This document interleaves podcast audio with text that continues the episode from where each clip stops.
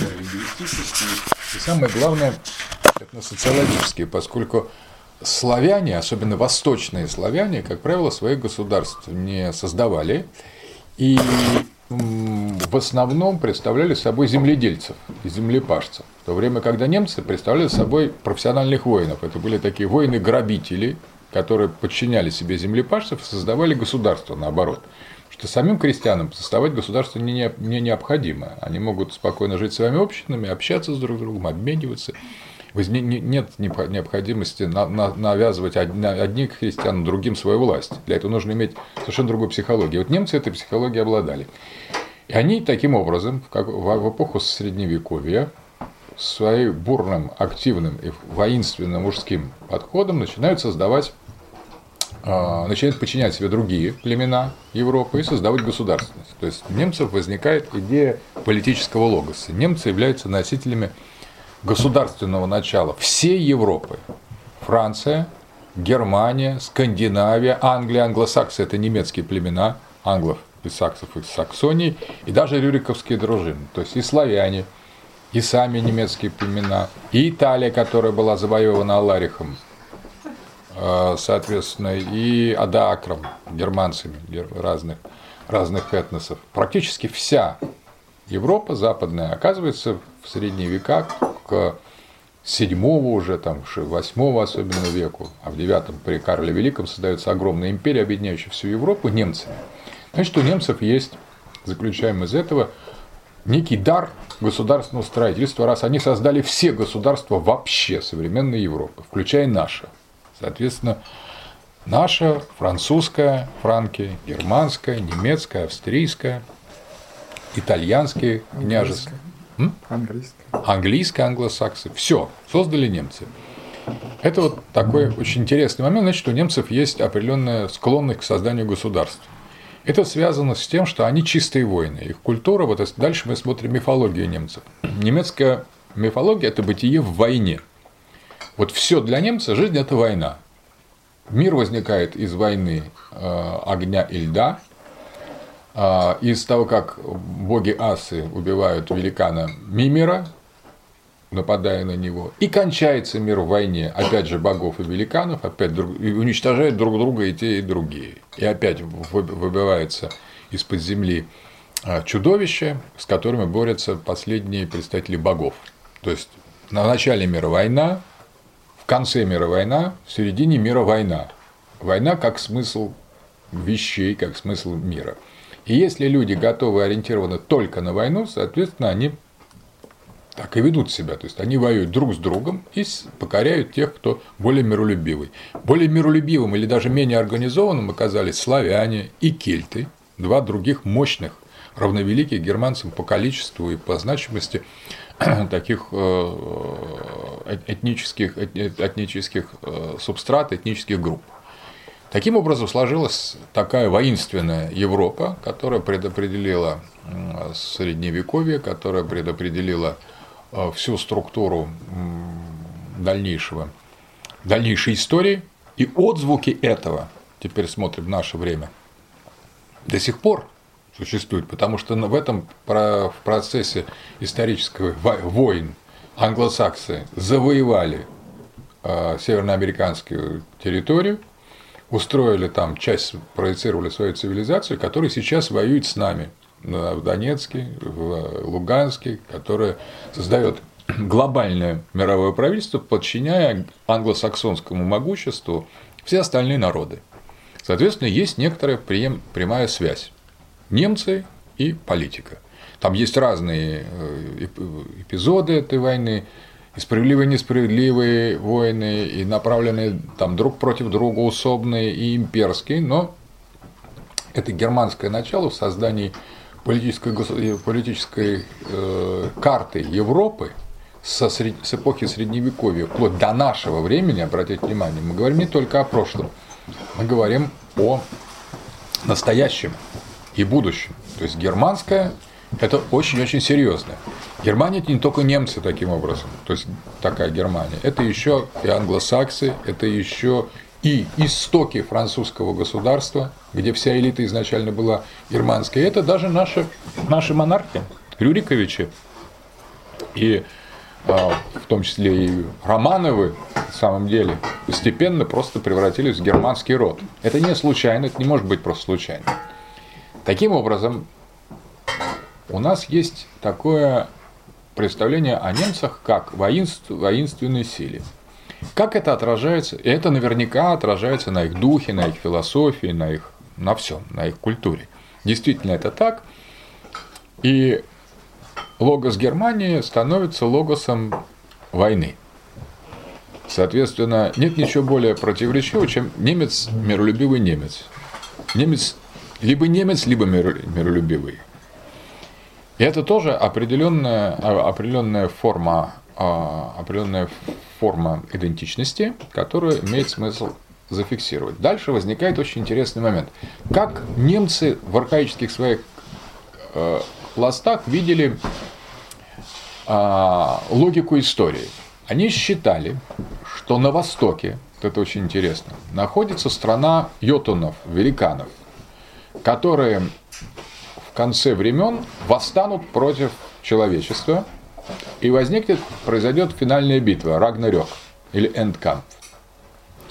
И дальше очень любопытно, что а, поскольку это мифология, ей надо отыскать, отыскать исторические аналоги для, для построения реальной политики. И вот в какой-то момент на подъеме опять архаического начала в операх Вагнера, в создании Бойера это и э, возобновление этого геркефтонского духа уже искусственного на уровне романтической культуры XIX века, возникает идея, что Йотунхейм, то есть страна, где живут э, великаны, это Россия.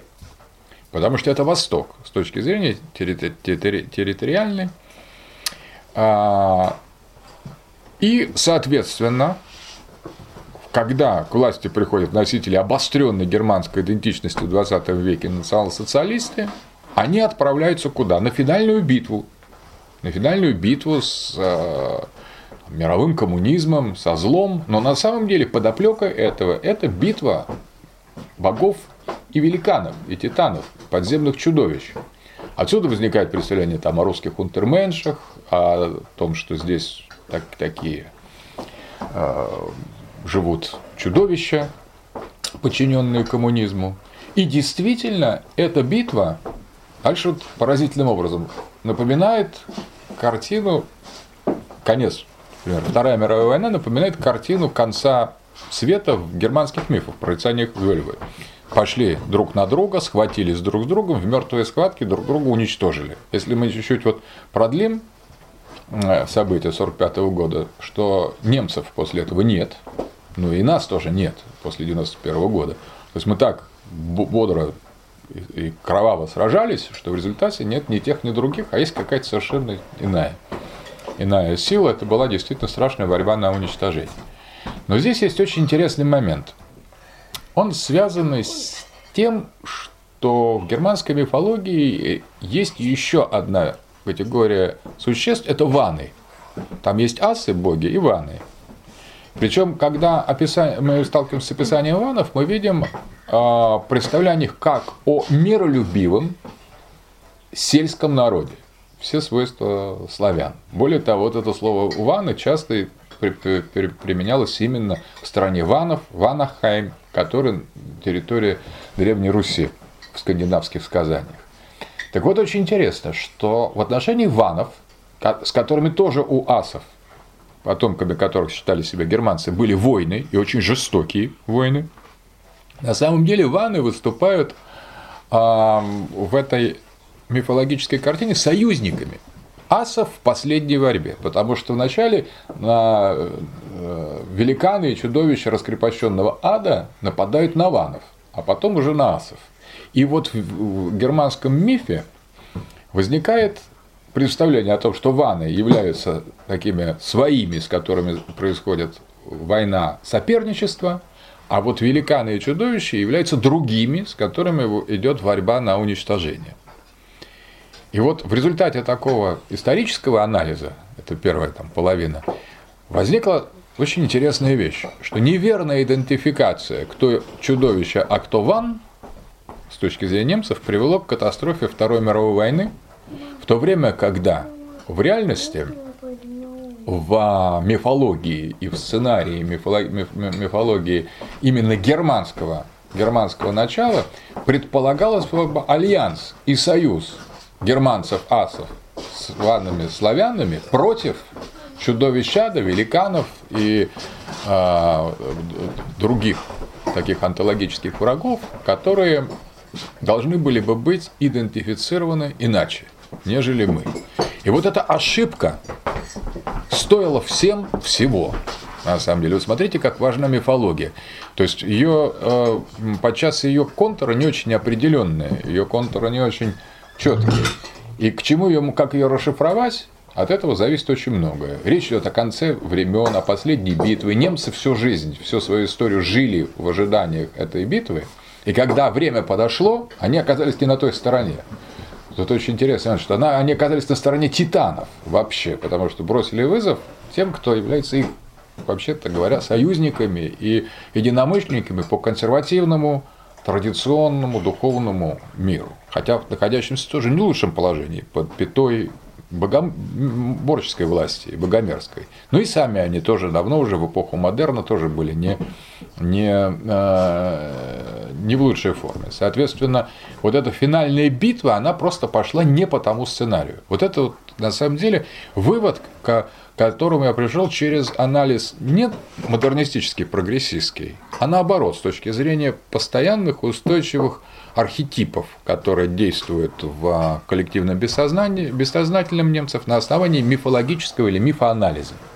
Таким образом, неверно, а мы знаем, что начиная с XIX века мифология германская стала историческим фактором, она стала мобилизовать германскую культуру, немецкое общество, начиная с романтиков – Влияние Вагнера было колоссальное, который поставил многие мифы, типично германские. И мы знаем влияние национал-социалистов и Вагнера, и мифологии, и, соответственно, неверная идентификация а, йотунов, великанов, как противников в конечной битве с русскими, на самом деле стоило поражение Германии, стоило нарушение всех геополитических законов и стоило концу немецкого логоса. То есть он шел к этой финальной битве, и когда он дошел до нее, то он оказался не, не на той стороне.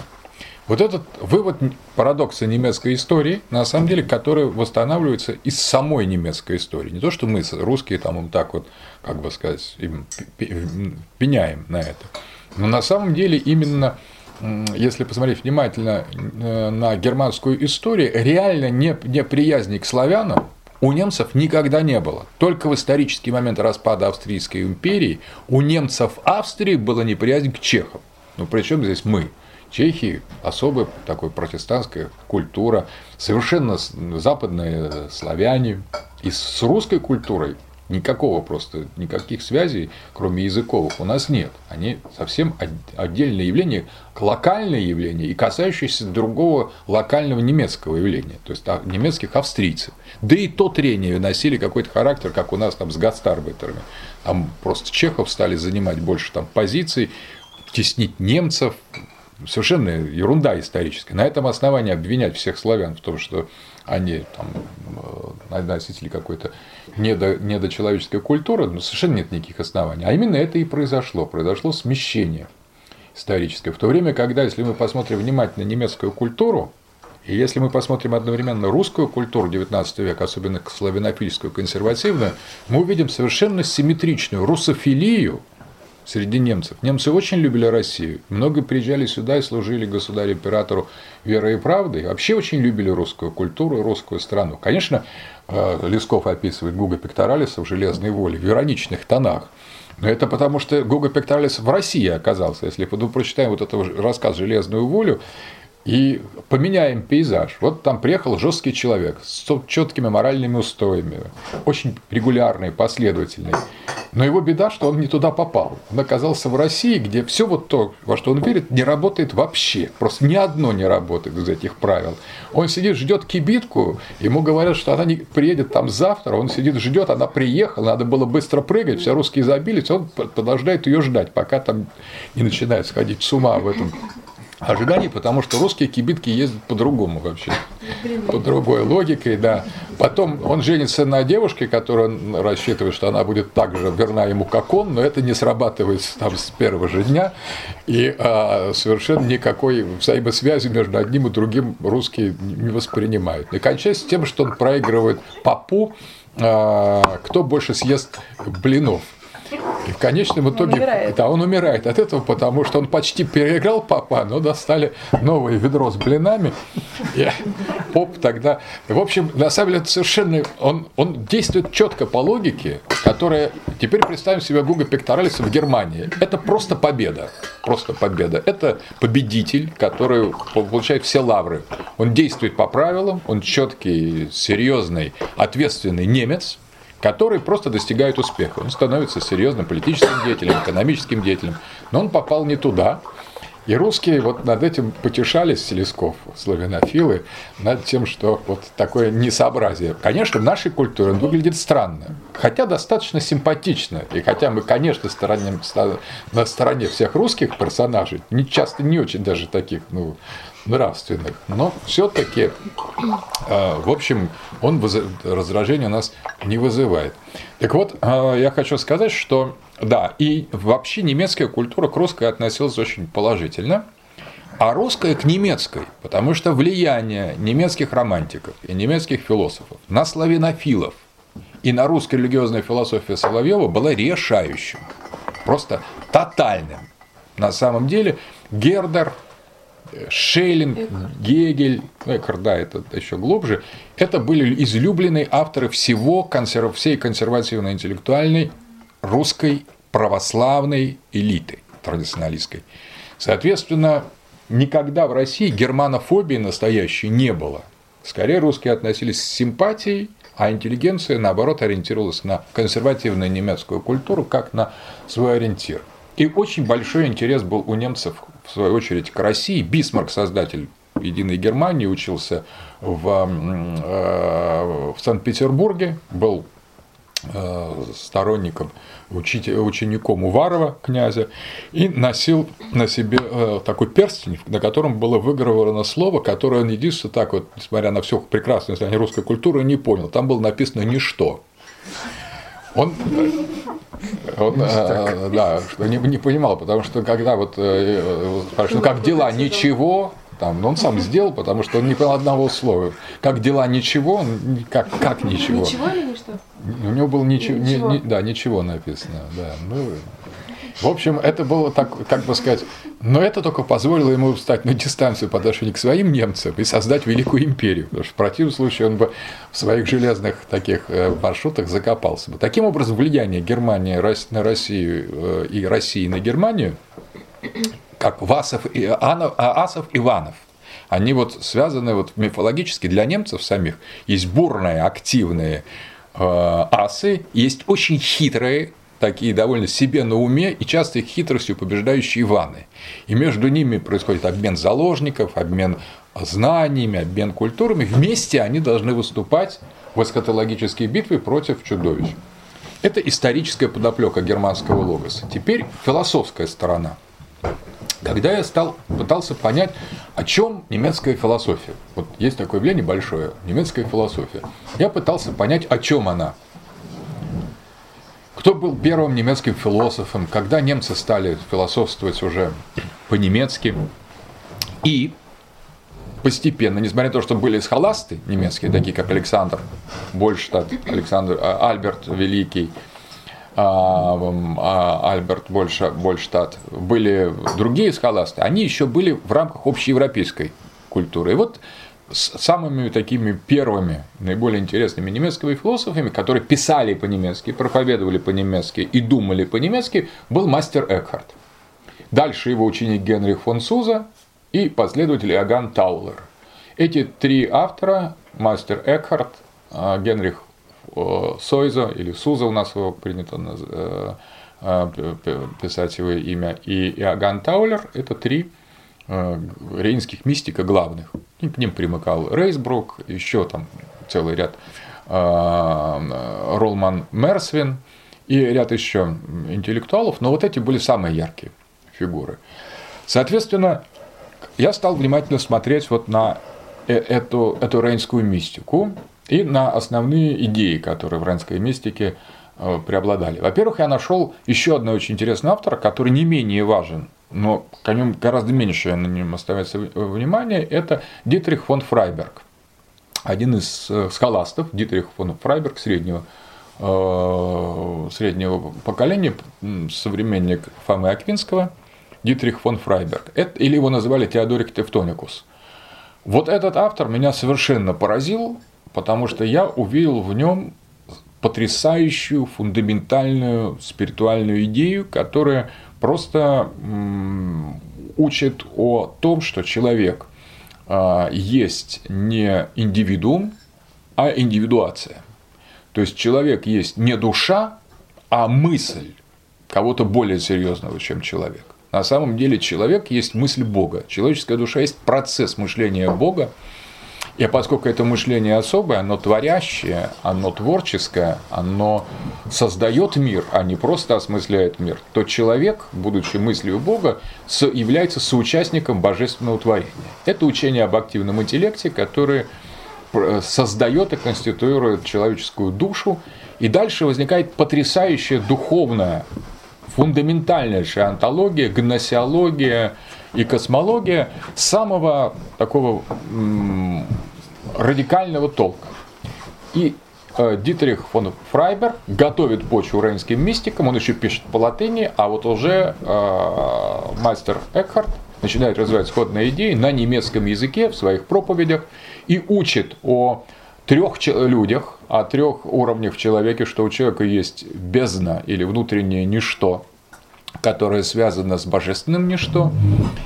И поэтому человек э, на уровне индивидуальности является тварью Бога, а на уровне вот этой тайны, которая на, у блаженного Августина называется «abditum mentis», или таинство, сокровище а, сознание, некая тайная комната внутри человека, внутреннее, более внутреннее, чем само внутреннее, вот этот уровень открывает возможность иного познания Бога. Бога не личного и не Бога творящего, а Бога тайного, Бога, которого сам Эккарт называет божеством, то есть апофатического. Дальше возникает очень интересная идея о трех людях у Таулера, а, где он выделяет на основании Экхарта и Дитриха фон Фрайберга следующую картину. Картину того, что существует три человека. В каждом человеке существует три человека. Это не один, а три. Ну, мы знаем трихотомию дух, душа, тело, но а, Эган Таулер более, может быть, контрастно описывает эту, а, э, эту, э, эту троицу. Один человек – Э, которого можно назвать первым человеком, он уподобляет ослу. То есть человек, а, человека осел – это человек, который наивно полагает, что он является частью природы, что мир вокруг него существует и объективно наличествует, и сам он движется чувствами и, самое главное, признанием материальной реальности как чего-то фундаментального и для него обязательного. Это человек-осел по э, Таулеру. Он считается первым человеком. Второй человек по Таулеру э, – это человек э, внутренний или разумный. Этот человек уже понимает, что существует Бог-творец, это человек религиозный, который создал мир. И поэтому на самом деле видит весь мир как творение Божие, обращает внимание не на страсти и на внешние предметы, а на знаки, которые заложены в творении, и во всем видит Бога. Этот человек, который считает, в отличие от осла, себя рабом или служителем Господним, он раб Божий, и, соответственно, ему соответствует, если человеку ослу соответствует природа, как материальная физическая, физический мир, то человеку э, рабу соответствует господин Бог – Господь. Бог творец, а он тварь. Но существует еще и третий человек, говорит Таулер, который на самом деле тайно скрыт внутри второго человека, который находится, он является апофатическим человеком, и поэтому я назвал э, эту мою книгу «Наамахия. Германский локос. Апофатический человек». Потому что, с моей точки зрения, именно эта идея о третьем человеке, апофатическом человеке, составляет основу германской метафизики.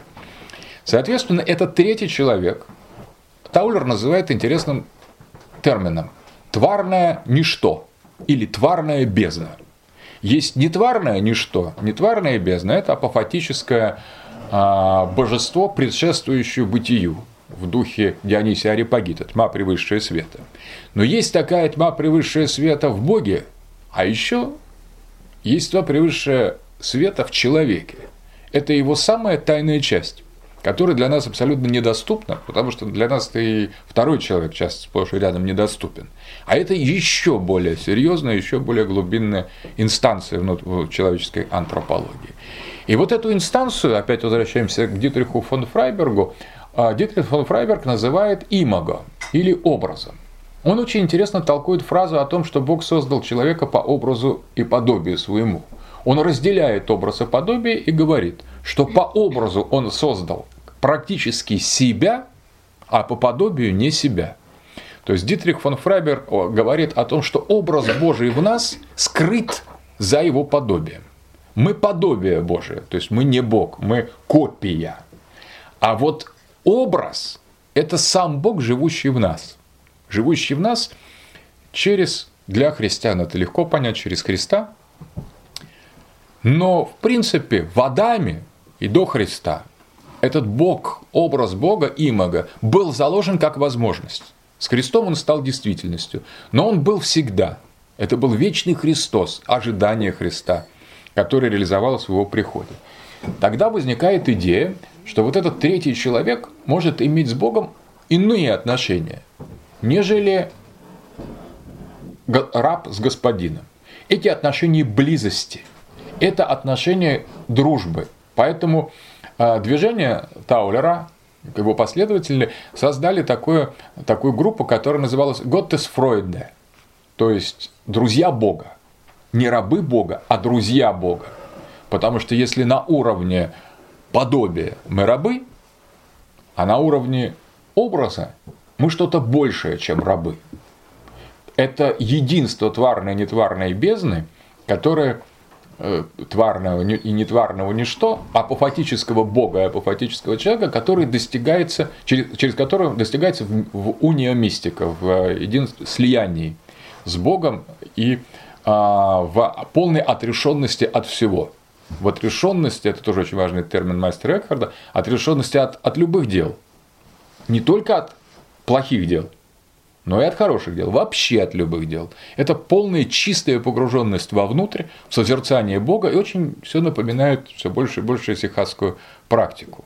И вот это приблизительно такая апофатическая антропология, которую я обнаружил в этой э, рейнской мистике как главную линию э, германского логоса вот в тот период, когда немцы стали мыслить по-немецки когда стали говорить вещи, отличные от общеевропейской схоластики, которые, в общем-то, принялись философствовать о самих себе и высказывать свою самую главную мысль в истории.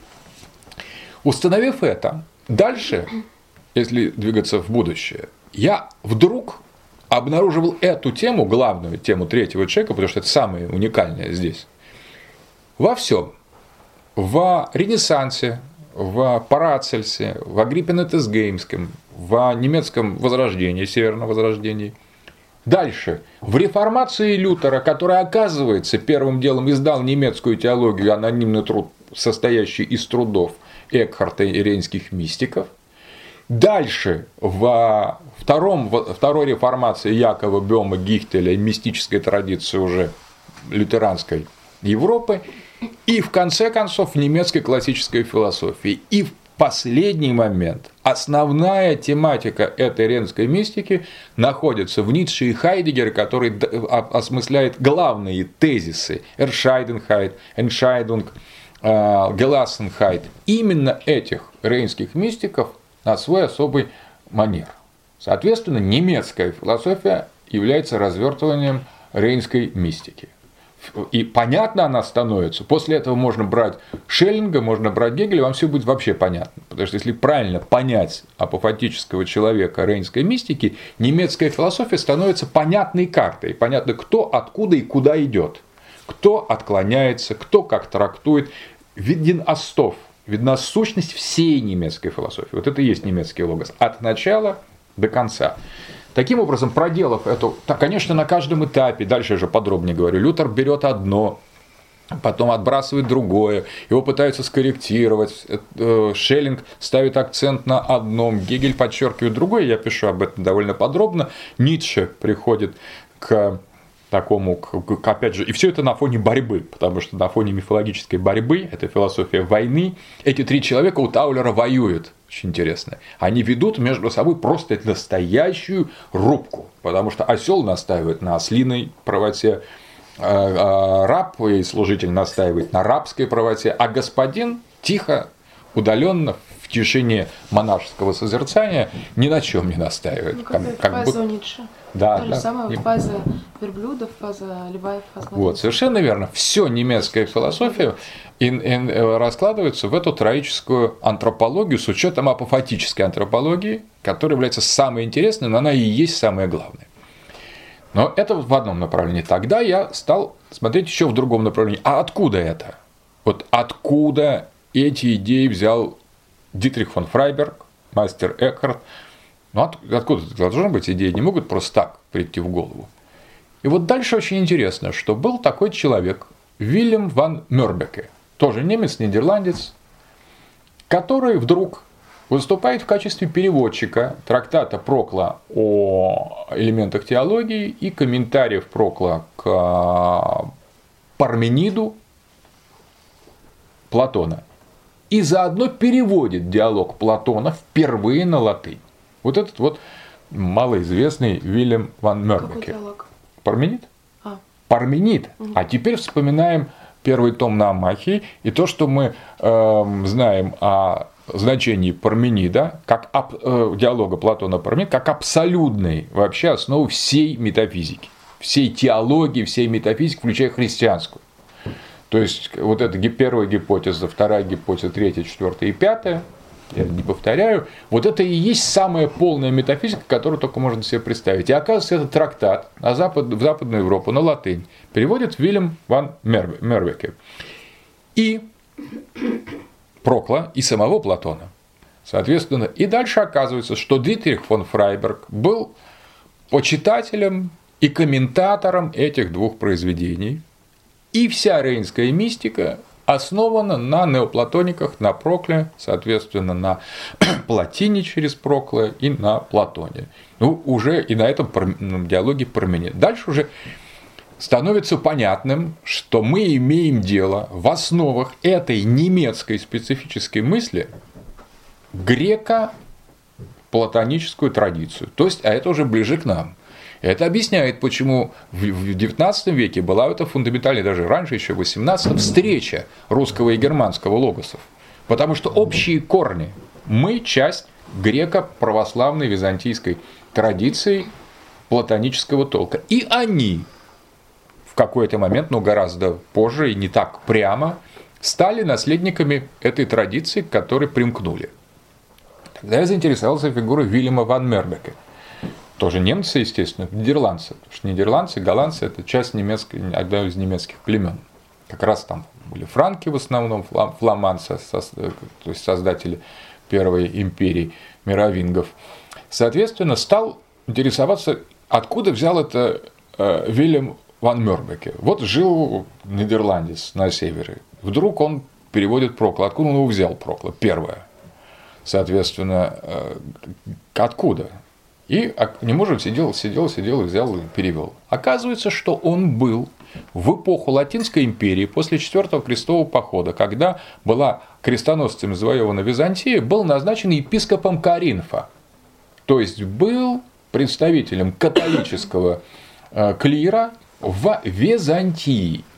А уж оказавшись в Каринфе, и посетив там, говорится, еще и Никею, то есть противоположную часть, которая Никея была православным православным царством, которое отступило от этой Латинской империи, пока не отвоевали греки и византийцы назад свои, свои земли, там был очаг именно византийской православной культуры. Туда же тоже едет Вильям ван Мёрбеке. Соответственно, он изучил греческий, он нашел тексты Платина в нашей православной Византии, не православного Платина в на, э, и, и Прокла, православ, не православного Прокла в нашей православной Византии, нашел их, перевел, это очень важно, впервые, включая Парменида Платона, который, а это ключ вообще ко всему неоплатонизму, Парменид Платон и вообще ко всему. Потому что это самое главное произведение вообще в мировой культуре, потому что оно помогает понять вообще все остальное, любую теологию, которая только существует, и любую философию. И, соответственно, вот опять этот византийский, эллинский, платонический след в истоке германского логоса.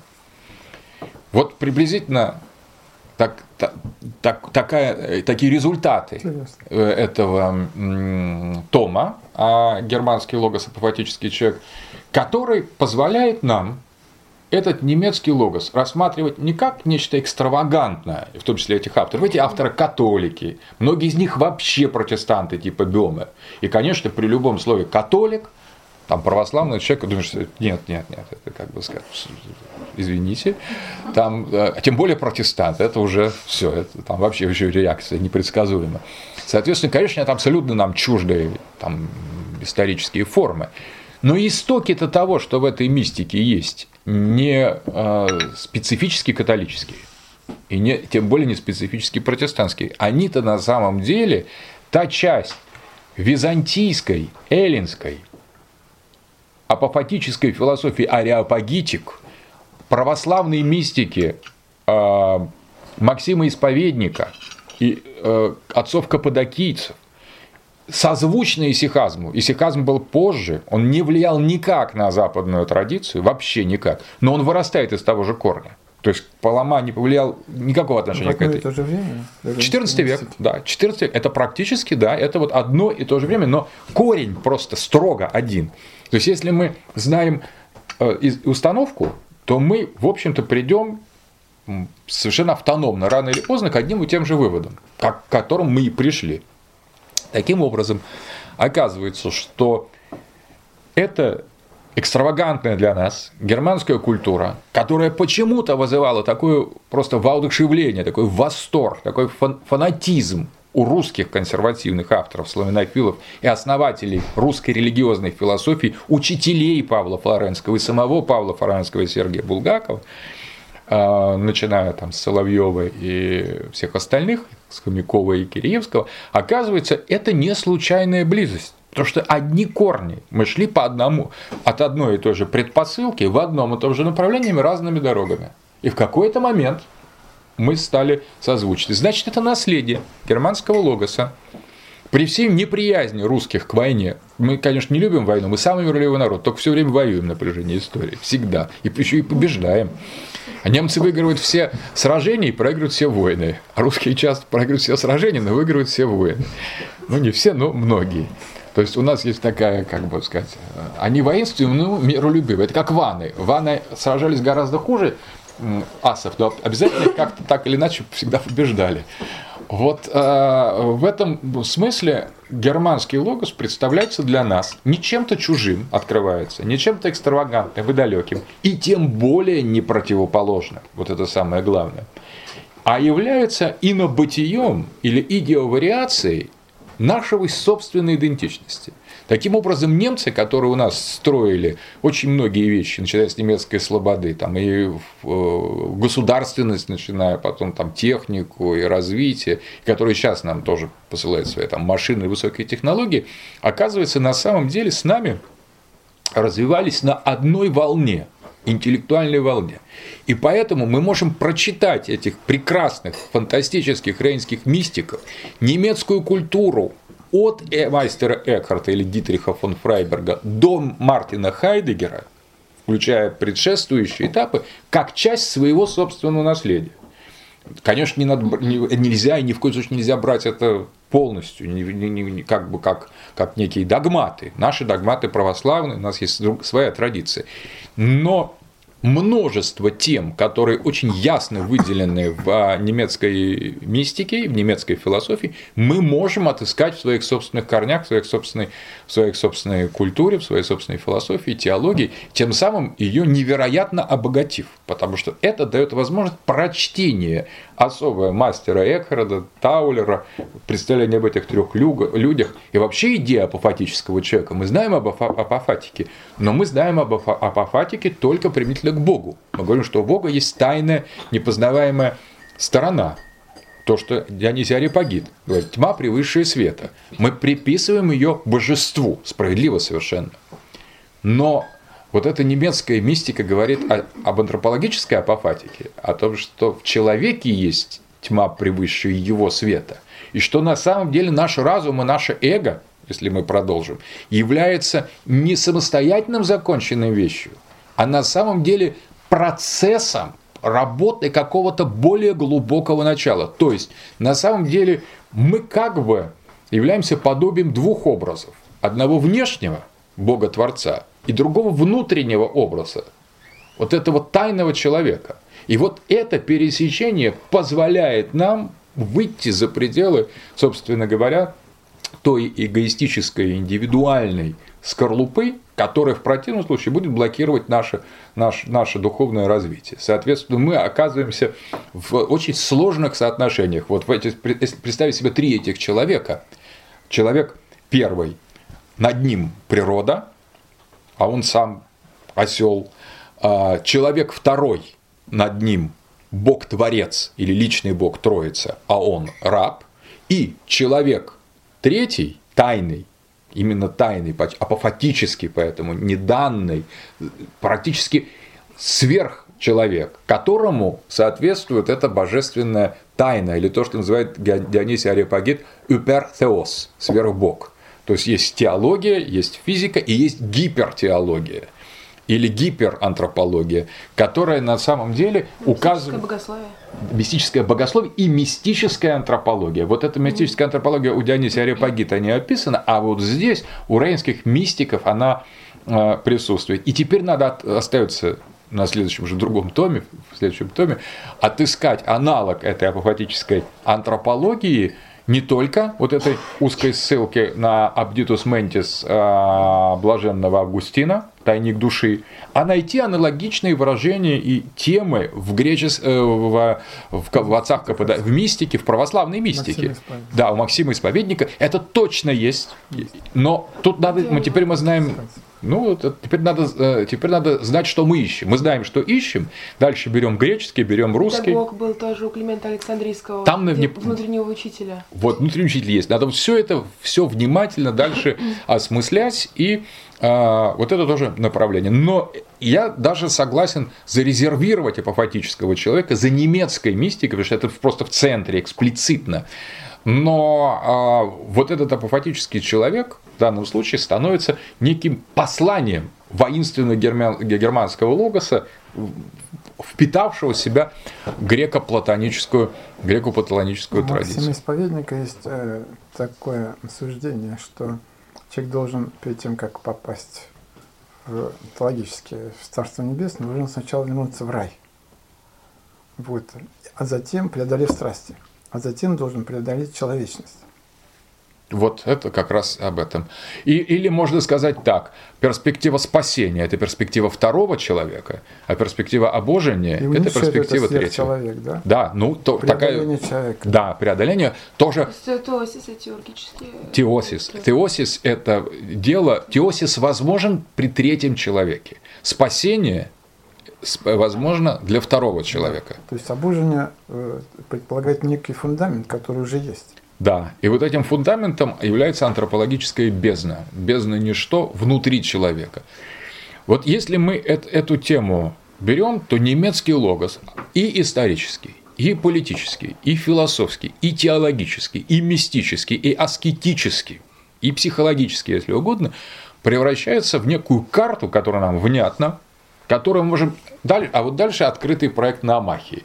Но я ведь это, я дописав последнюю там тысячную страницу, я думаю, ну, это, я еще расширил оглавление. То есть я не, не закончил, я просто расширил, потому что я написал ну об одном, о другом, о третьем, о Гёте, ну а сколько я не написал, я какие-то фрагменты немецких поэтов перевел, как, такая работа, ну, такая была большая. Ну, а сколько не перевел, или сколько не, не продумал. Там, э, про Рильки у меня есть, там про, а про кого-то там нет, то есть э, и их же очень много на самом деле. В этом отношении это тоже какой-то набросок, это приглашение для тех людей, которые пойдут по этому пути и будут продолжать. Там я написал, ну там положим 30 страниц про Таулера, там 20 страниц по, или там 50 страниц про Экхарта, или 40. Но ведь об Экхарте можно написать тысячи страниц точно так же. И о каждом из этих авторов, которые я упоминаю, и написано уже там тысячи страниц. Но можно их прочитать с этим уже новым таким как бы представлением. Инструмент. Инструментом. И, соответственно, проект на Амахе, даже вот если взять немецкий логос, он расходится ну, до бесконечности. Я когда беседовал с одним немцем, героическим моим, моим другом, он говорит, что эта книга может перевернуть Германию, потому что сейчас, после оккупации немецкой, у нас запрещено все это. Вот запрещено Рильке, там запрещено просто слово Германия. Хайдегер это, Хайдегер это категорически нельзя. То есть вообще Первый. ничего нельзя. И если такая книга, только русский может это себе позволить, потому что, ну... Какой дерзость. Да. И, и вот сейчас идея такая. Еще параллельно вы, выпуску книжки у нас, а, германский логос, ее будут осуществлять перевод на немецкий. Мунель? Да, Мунель хочет там через одного человека, который знает русский, пере, э, перевести. Он считает, я ему рассказал основную идею, он говорит, что эти идеи вот нам запрещено говорить. Мы все так думаем, мы все так же точно считаем, мы считаем, что это все была ошибка, что на самом деле русские там друзья, вот все, все, что вы говорите, это все немцы так думают. Только нам всем это запрещено. Человек это знает, но да, говорить, да, говорить не Ослу нельзя. Да, да, да, да. А там у них из них делают ослов просто. Он говорит, из нас делают ослов законченных просто. И, эти, и вот это вот очень интересный момент, что в большому счету на Амахе может быть освободительной программой. Ну, посадят просто за такое издание. Вот если русского нет, если бы немец написал его за одно название бы просто. Нет, за издание. Просто за ну, издание, за хранение. Ну, посмотрим.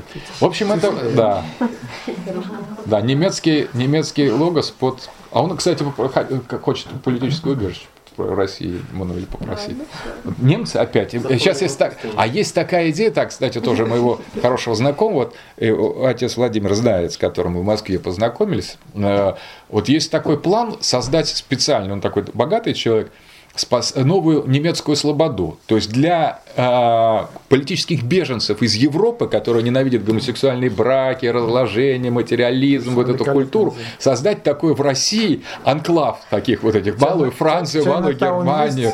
Да, да, да, да, да, в которых европейцы будут спасаться от того ужасов, которые американцы превратили Европу, и там вот будут издавать такие книги, вот типографии на немецком языке, ну, да. там своя культура. Как Герцен издавал. Да, да, да, да, в российские, ну таких полно сейчас Герценов, там вся, весь Манхэттен, там Бич, Брайтон Бич такой из Герценок, вот. А это наоборот, такой реэмиграция. И, на, кстати, я думаю, что это какой-то да. момент. Да, и вот я думаю, что, конечно же, будет одним, поскольку это тоже мои друзья все делают, мы обязательно будем и вот э, Даша правильно, когда мы ехали на тракторе, она говорит, многие французы, мои знакомые, отдали бы за эту поездку на тракторе 2000-3000 евро. Да, 3000 евро за такой так, экстрим-тур. Ну, сейчас возможности перевернуться в Пиявочное озеро, если это будет дополнительно. Что есть такая, в общем, ну, не обязательно, но может быть. За алкоголиков еще тоже. Это сразу там 500 евро за вот этих прекрасных ободительных русских. А, да, там вот там видели группу алкоголиков, то есть для французов это просто такой мужик сразу протрезвеют. Да, да, да. Не... Да. да, не мечтает такое видеть, правда. А вот друг, француз, э, значит, бывший католик, э, бенедиктинец, э, на Святой Земле он подвязался и обратился в православие при помощи отца Иеронима, и я его еще знал католиком. А, значит, недалеко от э, Горнего монастыря подвязались, такая община была из Франции, на которой хотели православие перевести. А зачем им православие? Вот вам монастырь на Святой Земле. Пожалуйста, служите по православному чину, есть сказать, вот и вообще будьте, так сказать. Ну и в результате он перешел в православие. Там он познакомился с одной старицей, такая блаженная а, инокиня Анна была. И она, собственно, его исцелила. И, короче говоря, он через отца Иеронима перешел в православие. Сейчас э, э, настоятель монастыря в Чебоксарах православного. Может, француз. Вот. На Валааме мы видели, тоже встретили. Да, вот. тоже француз, француз, который по, был послушником и келейником старца Сафрония э, Сахарова, с архимандрита, ученика старца Силуана. Так что это уже тенденция. Да, вот я тоже, когда во Франции училась, я заметила, что много моих друзей французов, там лет 25, э, там где 30, они переходят в православие. В румынскую православную церковь, да, по-моему, они ходили. Вот, в православие обращаются. Вот, и в общем... священник есть тоже знакомый, помнишь, француз, который обратился. А, да, да, да. Филипп Лавуа. Да, кстати, традиционалист был, генонист и валаист, mm-hmm. и перешел в православие. Он был традиционным католиком, по-моему, да? Ну, он был вообще потом язычником, потом... таким просто и валаистом. А потом стал вот православным. Вот я просто хотел рассказать про немецкий логос, я mm-hmm. фактически закончил. И, э, может, потом, если вам интересно, я еще написал еще две книги. Уже закончил. Это книга про французский логос и про английский логос. И, в принципе, в такой же краткой версии я, может быть, в следующей, в смысле, либо в этот приезд, можно ну, и да. в этот, можно и в следующий, к следующему еще что-нибудь напишу. Вот, и готов вам рассказать. Но я думаю, вот так вот достаточно именно вот этот немецкий, немецкий фрагмент. Потрясающе, просто изумительно.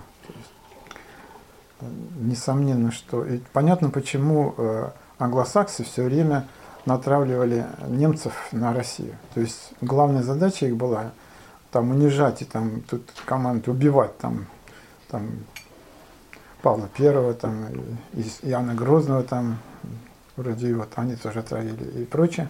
Но главное, э, чтобы не, не возникло вот этого союза между Россией и Германией. И они сам, самые близкие нам по духу. Это, и до этого, а тут просто уже пока антология и метафизика, э, то есть не, платонизм, а апофатика, и, и, э, собственно говоря, Византия, византизм в ее, так сказать, самых таких достижениях мощных, конечно, это замечательно, уникально. И, и фактически вот сейчас существует две проблемы. Это проблема значит, противостояния Западу и проблема отношений с Германией. Это отдельная проблема, и она не полностью вписывается в вот эту конфронтацию Запад-Россия. Вот очень многие вещи. И, и понятно почему.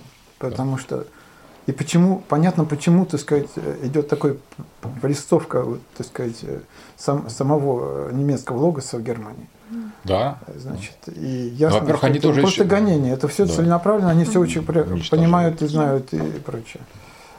И становится понятнее, прозрачнее самые технологии. И и удивительное, конечно, очень сложное положение Меркель. А, я думаю, что она человек не глупый, понимает все. Тем более сама из Германии, дочка пастора. А, вот. Но, так сказать, ей приходится вот тоже держать такое равновесие, как Путину, так сказать, тут свое. Так и ей там, так сказать, в таком тоже неустойчивом равновесии удерживать вот этот логос немецкий, чтобы он не начал проявляться и не, так сказать, там не возникло всяких сложностей там и прочее.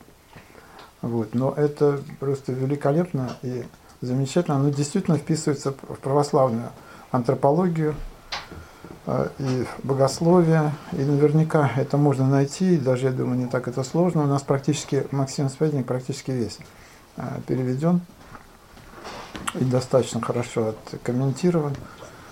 Э, и просто уже целенаправленно. Просто. Ну, у Паламы это просто у вот Паламы, идея, да, да, там в сердце, там это уже в чистом виде. Там... То есть, если мы берем исихазм, то здесь уже никаких вопросов да. нет, где это находится. Но я абсолютно убежден, что это есть еще и гораздо раньше. Да, есть, я думаю, у Григория Низкого. Да, вот, у Григория Низкого, он больше всего человеку как раз антропологией занимался, совершенно верно.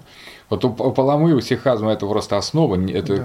созерцание света нет, да. не, не, нетварного. нетварного в сердце, а это воз... нетварного, опять, да, да. обратите внимание, нетварное, нетварное созерцание да. внутри человека. Так это вот этот тот человек, как раз нетварный человек да? и созерцает нетварный да? свет. Да. То есть он актуализируется. Да. То есть из потенциального он становится актуальным. Исихазм это просто классическое, это, Это чистое да. просто. Вот это, Если что-то там не названо, оно подразумевается, ясно без этого, так сказать, не может. Здесь просто, так сказать, там не названо. Плюс еще, знаете, там интересный был момент в, этом, в этой книжке, что я все время замечал следующую вещь, что немцы, они все хватают. Есть такое понятие «эрграйфен» или «беграйфен» немецкое, означает «схватить». Грайфен, отсюда даже вот такое именно, именно вот как хватает орел добычу, вот сжимает, как тит пальцем, так, схватил и тащит. Держит. Да, и держит именно, держит. И вот это а, понятие, э, э, да, вот это вот э, действие, грайфен, оно в немецком дает слово бегриф в конечном итоге, то есть то, что схвачено. И это понятие, концепт. Так вот, на самом деле немцы превращают в бигриф в понятие то, что схватывают. Они вот схватили апофатическую теологию. И если я посмотрел даже выражение у греков, у латинян, у греков, это все изящно, мягко, но это не так выпукло. Это гораздо тоньше, чем у немцев. Немцы прямолинейные, железная воля, гога пекторалис. Но они схватили, уже все. Потащили. И это уже тут уже ни- никак не вырвать. И видно это ясно всем, когда оно схвачено. То есть благодаря тем же рейнским мистикам можно лучше понять то, что мы имеем. То есть они возводят в концепт, в понятие, в бигриф как раз, они схватывают то, что мы вот читаем и не замечаем. Просто у нас не, не растекается мысль. Мы читаем такое вот, так все мягко, такие слова, там духовное, хорошее. Как это все вот, оно А успокаивает. Да, да, да, да, такое на сахарной поехали, да. Да, да, творожку. И вот все с такой, как бы в одно, с, с такой сплавлен в такое, у- изысканное очень. То почему над ними смеемся, потому что они хватают и держат. А ну, кажется, ну, вот это, а схватил, а это упустил, на самом деле. И вот а, здесь, конечно, вот различие стиля, а у них все бигриф. То есть они, что бы не, не, не, не- не схватили, не поняли, они это вот по-настоящему так выхватывают и э, делают тем самым отчетливым. Соответственно, на- нам Акцентирует. акцентируют, да, потом благодаря им вернуться назад и найти это в своем наследии Уже п- проще. и как-то яснее. То есть они нам в этом отношении помогают. Они обращают внимание на те вещи, которые есть у нас, но которые у нас Да, ну это вот как раз э, особенности национальных логосов. да, вот это абсолютно. Ам, У нас э, совершенно не э, вот это не, не понятийный логос, потому что бигриф это понятие. Понятие. Это, кстати, ру- русское слово понятие это по, поиметь, по, по, ну, поднять, поднимание. То есть то, что мы взяли и подняли. То есть, в принципе, тоже схватили вот по- понятие. Но у нас это понятие вообще какое-то такое, оно ни- ничему не соответствует. Ну, понятие, значит, надо, Понятие. можно не думать на эту тему, это какая-то ботаника. А э, вот для немцев бигрип это очень конкретно схватил и утащил. Но это тоже поднял и держишь. Но другое отношение, действительно, стилистика логосов. То есть русские... Военная такая. Да, военная Не хватка. земледельческая, там сделал, Да. там собрал, Да, разобрал. сложил, там, Телегу собрал, кто-то тащил, опять колесо. там да, подкопал. Вот интересно, нам сегодня э, тоже вот э, сестра рассказывала, там вот э, этот Паша, да, пришел пьяный, э, нет, или как Саша? Дядя Слава. Слава. Слава, да? Дядя Слава, да. А, да, Он дядя очень- Слава. очень хотел Он поехать пришел на, на- на вид, вот смотрите, человек, вот, ну вы, наверное, знаете дядю Славу, он, ну когда он там, там бабушка сказала, пришла его, или там родственница, мама, наверное, сказала, Мама. что он э, мешок э, вчера лука украл и продал. И Вот, и пропил, да. И пропил. И потом, а, интересный такой вопрос, там стоит, пришел вместе с этим дядей Славой еще один человек, Андрей. Он говорит, Андрей, а ты, говорит, почему не пьяный? Так, Вопрос совершенно на немецком языке, по-моему, невозможно перевести. Как- раз Вопрос. Там, среди бела наоборот. дня. Да, вот можно, почему ты пьяный с утра? Почему ты не пьяный в пятницу? 9 часов утра, Андрей, в 9 кстати. часов утра.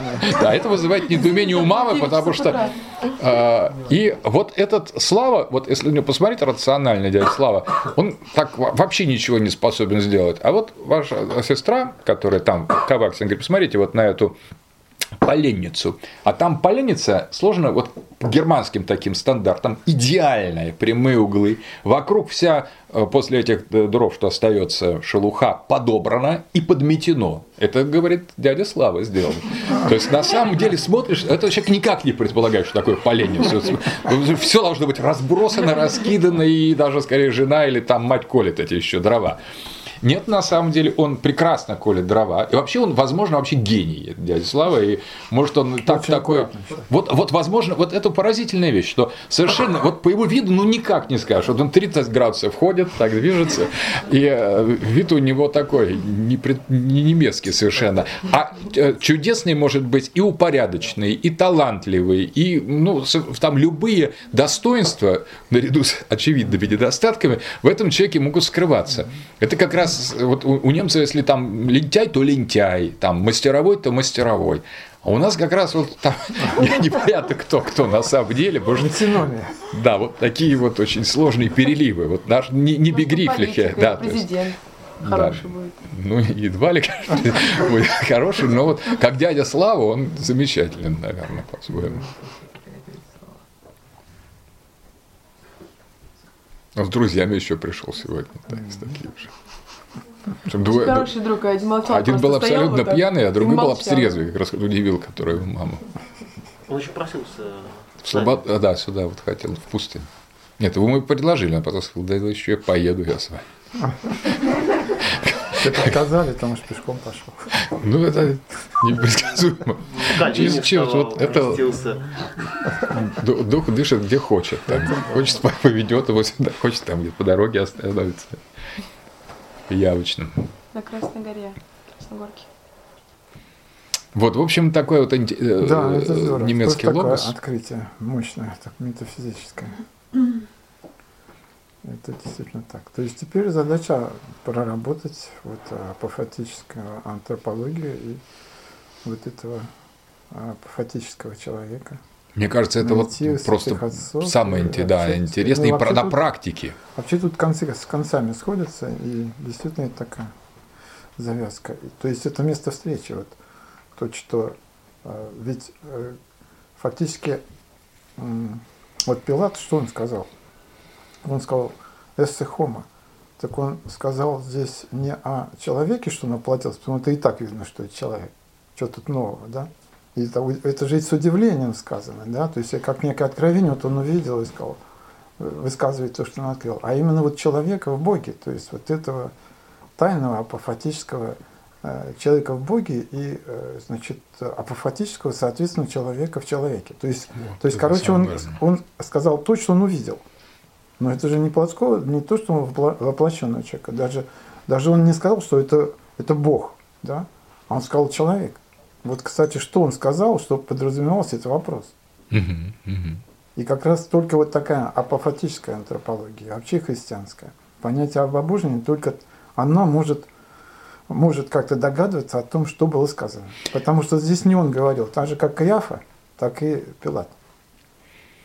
Здесь-то как раз очень интересно, поскольку вот если мы рассматриваем в христианстве антропологию как подраздел христологии, а это так оно и есть, то в Христе апофатическая часть – это его божество. Ну, то есть, вот это его, собственно говоря, его единство Пресвятой Троицы – это то, что в нем, потому что это три, же- три, не просто Троица, а три единства. Соответственно, в нем есть вот само божество в, своей, в, своей, в своем единстве. Да, но тут важно основание в человеке, чтобы он, а, чтобы можно было Богу обожиться, а чел- то есть, м, э, чтобы Богу можно было человечество, а человеку обожиться.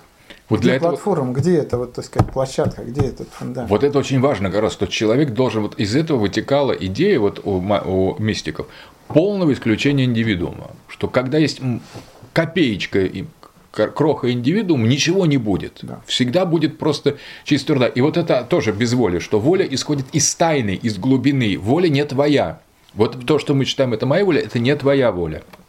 А истинная воля, которая должна быть, это Она по, фати- к она апофатическому по- да, человеку. Совершенно да. верно. Вот это воля другого. То есть мы сами являемся не носителями воли, а мы являемся ее продуктами. Да, ее, так сказать, исполнителем. Исполнительными э, продуктами. Осуществителями. Да, да. И вот еще святые отцы так говорят, что если человек э, не э, создаст себя, не станет значит, ничто, то Бог ничего Не- из человека, он останется индивидуумом, и так останется. А если он станет, э, поймет, станет и достигнет состояния ничто, то, Бог, твор- творящий из ничего, тогда может с него что, из него что-то сотворить, а именно тогда уже обоживать. Вот это э, значит, состояние человека. Абсолютно Не точно. Да. И вот там еще интересно, знаете, вот у фон Суза, Генриха фон Суза, а, интересная была идея. Он говорит, а, на самом деле то, что мы творим, когда мы творим по-настоящему, пишем, говорим, произносим, это не копия копии. Это то же самое, как Бог творит мир. Если мы по-настоящему творим, исходя из этого тайного человека, третьего человека, то то, что мы творим, это по ценности, значит, то же самое мир. И поэтому он говорил так, мои тексты, которые написаны вдохновенно, на других он не писал, потому что ему неинтересно было не вдохновенные тексты писать. Мои тексты, в них нельзя изменять ни одной буквы. И поэтому он назвал экземпляр. Я должен сам видеть, что вы мне, когда переписывали, тогда же переписывали от руки, соответствие. полностью соответствует до точки. Потому что если вы исказите здесь, это как будто вы звезду забудете на небе, там какую-то луну там на- наполовину обрежете. Потому что то, что я создаю, это по значимости, если я создаю это, исходя вот из этого тайного человека, это по значимости равнозначно творению. Поэтому вот отсюда экземпляр его идеи. Очень интересное, что на самом деле ответственность за произнесение слова, потому что в конечном итоге не мы произносим слово. Вот в хри- в христианстве есть, что никто не может сказать «Отче наш», кроме как Духом Святым. Вот есть, почему в этой мом- м- молитве, например, в русской традиции во время Три Святого все замирали. Вообще-то считается, что в церковь не, не очень надо ходить. Но когда читается Три Святой, тут уже никто не ходит. Все просто вот от, от, от, от Святой Божий, Святой Крепкий, Святой Бессмертный до конца Отче наш. Потому что Отче наш – это молитва, которую произносит не человек. Ее невозможно произнести человеку. Отче наш – это произносит в нас с Духом Святым Христос. Это молитва Господня, Да, которая… Иисуса Сыном Божьим. Да, Не, не может никто назвать, иначе как Духом Святым. Да, да. И вот это, а, а, а, это вот э, представление, оно в этой картине становится не метафорой, а становится по- по-настоящему, потому что в этот момент, если мы увидим это внутреннее апофатическое такое вот сверх, сверхопределенное, тайное, полностью темное, если угодно, неизвестное для нас, всегда скрытое для, для нас самих, часть нас самих же, только более глубокое, чем мы сами, тогда любое наше действие, любое наше слово, любое наше высказывание приобретает совершенно другой смысл. Оно приобретает смысл творения мира. И потом мы вот удивляемся, в мире что-то неправильно, например, там политика или что-то еще, экономика, или в нашей судьбе что-то. Ну а разве в тех словах, которые мы говорим, в тех вещах, которые мы говорим, это все правильно, значит, здесь тоже какой-то есть внутренний сбой, значит, мы, мы ис- искажаем это, и поэтому живем в искаженном мире. Если бы мы не искажали эту внутреннюю бездну в нас, то мы бы творили наилучший из миров, как творит Господь. И были бы сотворцом его, не творили бы от себя. Потому что как раз в этом-то меньше всего себя. Отсюда и апофатика. Да, и еще что апостол Павел говорит, что вся тварь стенает и мучается, ожидая откровения сынов Божьих. Да. то есть человеков. Именно, вот, именно вот изнутри. Почему? Потому что а, вот все, что мы а, понимаем, что мы, так сказать, там говорим по существу, действительно реальное, оно в нас существует еще, ну, то есть еще до нашего рождения. А, так сказать, в общении, в творчестве мы это просто, э, значит, выносим, материализуем, то есть э, называем и прочее. При том, что это и на метафизическом уровне, и на духовном. Вот, а святитель Игнатий Бринчанин говорит, что значит, э, м, хорошо то слово, значит, которое значит, соответствует, так сказать, ну, то есть хо- хорош совет свой, вот у него такое слово. Э, Хорош совет сво- свой, это, так сказать, тот совет, который я хотел вот э, сказать это, но не мог, а вот тут выразил это, и я и почувствовал, что это вот именно то, только ну, вот правильными словами. И, и вот, вот это вот сопереживание, сочувствие, да, вот, допустим, немецкого логоса, именно потому что это в нас есть. Только оно ими названо, но оно в нас есть э, представление, значит, знание того, что это существует, что это так, а, но оно еще сказано, и еще, так сказать, проведена такая мощная линия через всю немецкую философию. И вот, вот ну, так же, как и вот фен- фен- феноменологии, там же тоже, так сказать, Тоже часть немецкой философии. тоже, так сказать, там же э, тоже знание, оно пр- предшествует, так сказать, высказыванию. То есть человек уже знает, а само высказывание, оно, так сказать, про- проецирует просто, оно э, материализует, как бы, так сказать, то, что существует внутри, то, что существует до того, как человек увидел, услышал, сказал там и так далее. То есть вот это э, внутреннее своем, вот эта микрокосмичность человека и то, что в человеке все, и где оно содержится, должен быть какой-то э, точка какая-то хранения. Э, Вот это, видимо, это и есть вот этот а, апофатический человек. Очень интересно, да, совершенно верно. Очень интересно, что вот э, по феноменологии, помните, мы говорили в прошлый раз про феноменологию? Это тоже ведь в основном немцы. И Брентано, и Гуссер, и тем более Хайдегер. Так вот, интересно, что этот сам термин интенциональность главной феноменологии, это был один из главных терминов э, схоластиков, но Дитриха фон Фрайберга, потому что считается, что основателем средневекового учения об интенциональности был тот же самый Дитрих фон Фрайберг. Не То есть? Именно нет. Именно Дитрих, он тоже говорил о тенциональности, но в полном смысле слова в гусаревском гораздо в большей степени трактовал его Дитрих фон Фрайберг. Это вот это очень любопытно. Концы с концами. В конце с концами сходятся все в этом отношении. А вот интересна эта фраза «откровение, тва- а, чаяние твари, а откровение сынов Божьих это чает». Это точно по апостолу Павлу. Это очень важный момент, на самом деле, что никакой твари отдельной от человека нету. Человек А чай это как мы, чай воскресенья мертвых. да, да, да. Чаяние твари, откровение сынов Божиих чает. То есть тварь сама не спасается и, и не, не, спасаться. не может воспринять откровение. Откровение дается через людей, просто потому что мира, который вокруг, вокруг нас, его не существует без нас. Мы являемся его сотворцами. Просто вот это тоже феноменология. Да. Его не существует как такового. Никто его без нас не создаст. Вот если мы представим себе, как часто зависит понимание мира от нашего состояния. Ну, например, человек с похмелья. Он обращает внимание на одно. Он убит горем. Он просто видит облупившуюся штукатурку, какие-то нес- нес- несходимости в окна, какие-то недостатки в человеческих лицах, которые он видит, например. Человек радостный, он видит, как все сияет, он видит какие-то лучи, да. свет. Образ и подобие Божье. Да. И вот это, и это лишь состояние, на самом деле. А если посмотреть глубже, то, естественно, или представить себе человека глупого, который смотрит на мир. Будет ли у очень глупого, у больного человека мир перед ним? Нет, какие-то фрагменты, отдельные разрозненные вещи. Шизофреника. Ну, у шизофреника, может, как раз наоборот богатство там будет пошире, да. Но вот у Дауна, там у него мир у- у- урезанный, в нем не хватает как раз этих логических цепей, которые для нас кажутся естественными. Поэтому человек соучаствует в этом в порядке. Без него не будет мира, будут пятна какие-то, пятна Роршаха. Мы делаем благодаря тому, вот как раз этого образу, да, благодаря образу Бога, в нас имага называется, именно образу, не подобию, а образу, мы участвуем в сотворении мира. Мы сотворцы мира в этом смысле. И мы вседержители. И в этом смысле. То есть, Да. что мы все Человек господин, оно, да, Оно да. существует, пока мы есть. Отсюда и катехон, иначе он падет. Мы держим, так сказать, э, этот мир, и оно- реально приход- при- становится существующим, как вот Адаму приводили животных, он называл имена, вот тогда они становились действительно существующими. А до этого это были просто Да. ну, некие заготовки. Да, А да. когда уже назван лев львом, там, тигр тигром, вот они уже, так сказать, могут существовать уже. И поэтому э, вот это важно э, синергия богочеловеческая, вот это совместное творчество Бога и человека. Да. Да. Наше сознание, да, со. Сознание. Сознание. И, кстати, интересно, что слово «думать» русское, м, оно изначально, тоже вот любопытно, этимология. Слово, вот это э, очень древнее, очень архаическое звук «д» означал понятие совместности. То есть ум – это такое, ну, можно сказать, там общее, и, ну, индивидуальное ум.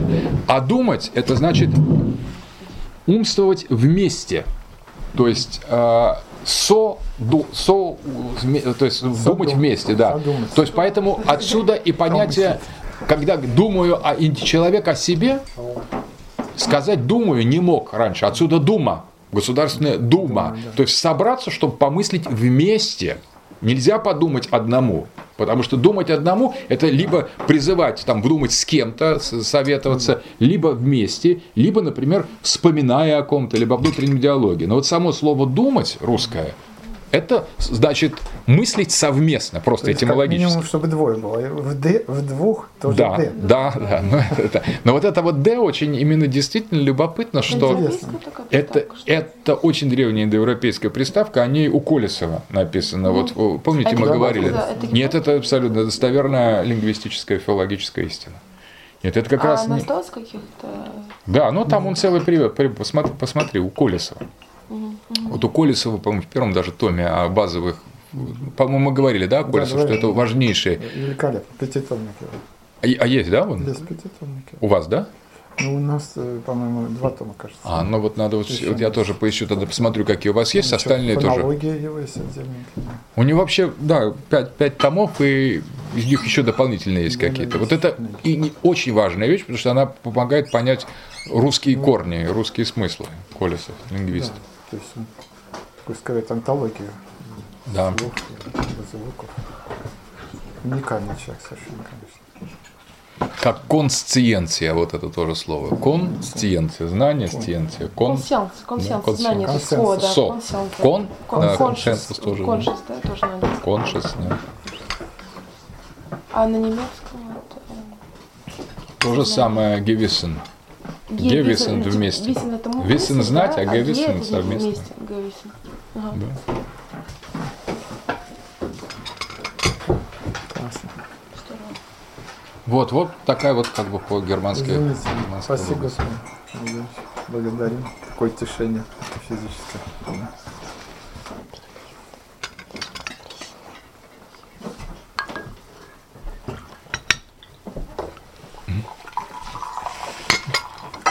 Ну и как же они боятся метафизики? Э, Значит, Запад. И, э, значит, ну, американцев можно понять, они вообще, у них то есть, как, никакого логоса, по-моему, нет.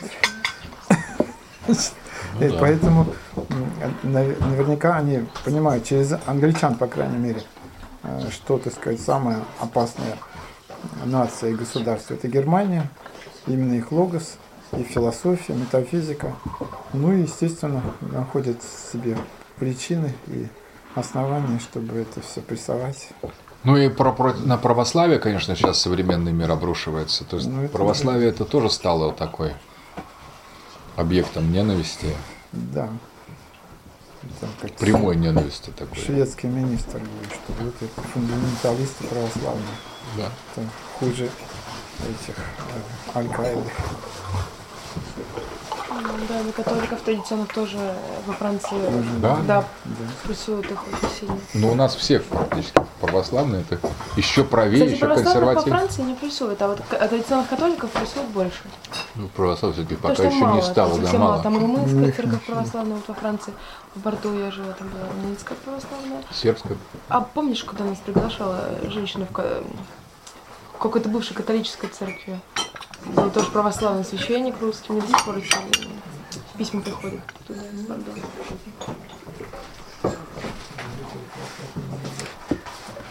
Вот в отношении интернета закончена работа. А, я да, я написал эту, э, я могу прислать ее вам. Просто я еще пока не публиковал, я хочу там в следующем издании Хайдегера. Да, я закончил ее. Там тоже очень любопытно. Еще возникла идея у, э, э, у Дитриха фон Фрайберга еще одна фигура, аналогичная интентору. Это индивидуатор. То есть, э, значит, там было интентум, интентио и интентор. Помните, мы тогда э, рассматривали. А здесь индивидуум, индивидуатио и индивидуатор. Нет, благодарю. И вот э, это тоже такая очень интересная тема, потому что Дитрих фон Фрайберг говорит о том, что индивидуум появляется, в отличие от Фомы Аквинского, не под воздействием влияния материи на душу, которая душа такая общая, а материя ее, как бы сказать, притягивает к чему-то одному, а, а благодаря воле самого духа. То есть дух сам себя как бы сужает до индивидуума. Значит, а если это так, то дух вообще не зависит от этого конечного продукта индивидуума, и дух является процессом индивидуации. А что же тогда является истоком индивидуации? Индивидуатор. Фигура, которая на самом деле аналогична фигуре Типа души. Нет, вот вот это-. Вот это скорее та, третий человек. Вот индивидуатор это как раз вот этот тайный человек, который. А вот второй человек это индивидуация, а не индивидуум, а индивидуация. Тогда наша душа есть не нечто цельное и закрытое, как Фома Аквинский учит, а есть процесс, есть поле постоянной индивидуации. То есть, и причем не снизу, а сверху. То есть, Иначе развитие и падение не могло бы быть. да, вот что человек как бы сам себя сужает, индивидуализирует, с- сокращает свою внутреннюю бездну возможностей, всевозможностей для какой-то конкретной цели. Во-первых, для того, чтобы вернуться, а во-вторых, для того, чтобы преобразить то, что находится вовне его. Тогда вот этот процесс индивидуации вообще не знает индивидуум, он условный момент. Душа становится не индивидуум, не индивидуальной душой, а процессом Процессом. индивидуации, и возникает еще одна фигура, которая сам не индивидуум, и даже не индивидуация, а индивидуатор. Же самый Это имага как раз. Вот это имага, образ Божий, выступает в качестве того, кто бросает себя в подобие. То есть, на самом деле, и опять, подобие не фиксируется раз и навсегда, а подобие – это процесс. То есть процесс уподобления. Нет подобия, есть зеркало. То есть, на самом деле, отражение, но не фиксированное, а все время живое. Потому что этот процесс индивидуации не прекращается. Таким образом, нашу душу душа творится постоянно. Она не творится раз и навсегда, она творится постоянно.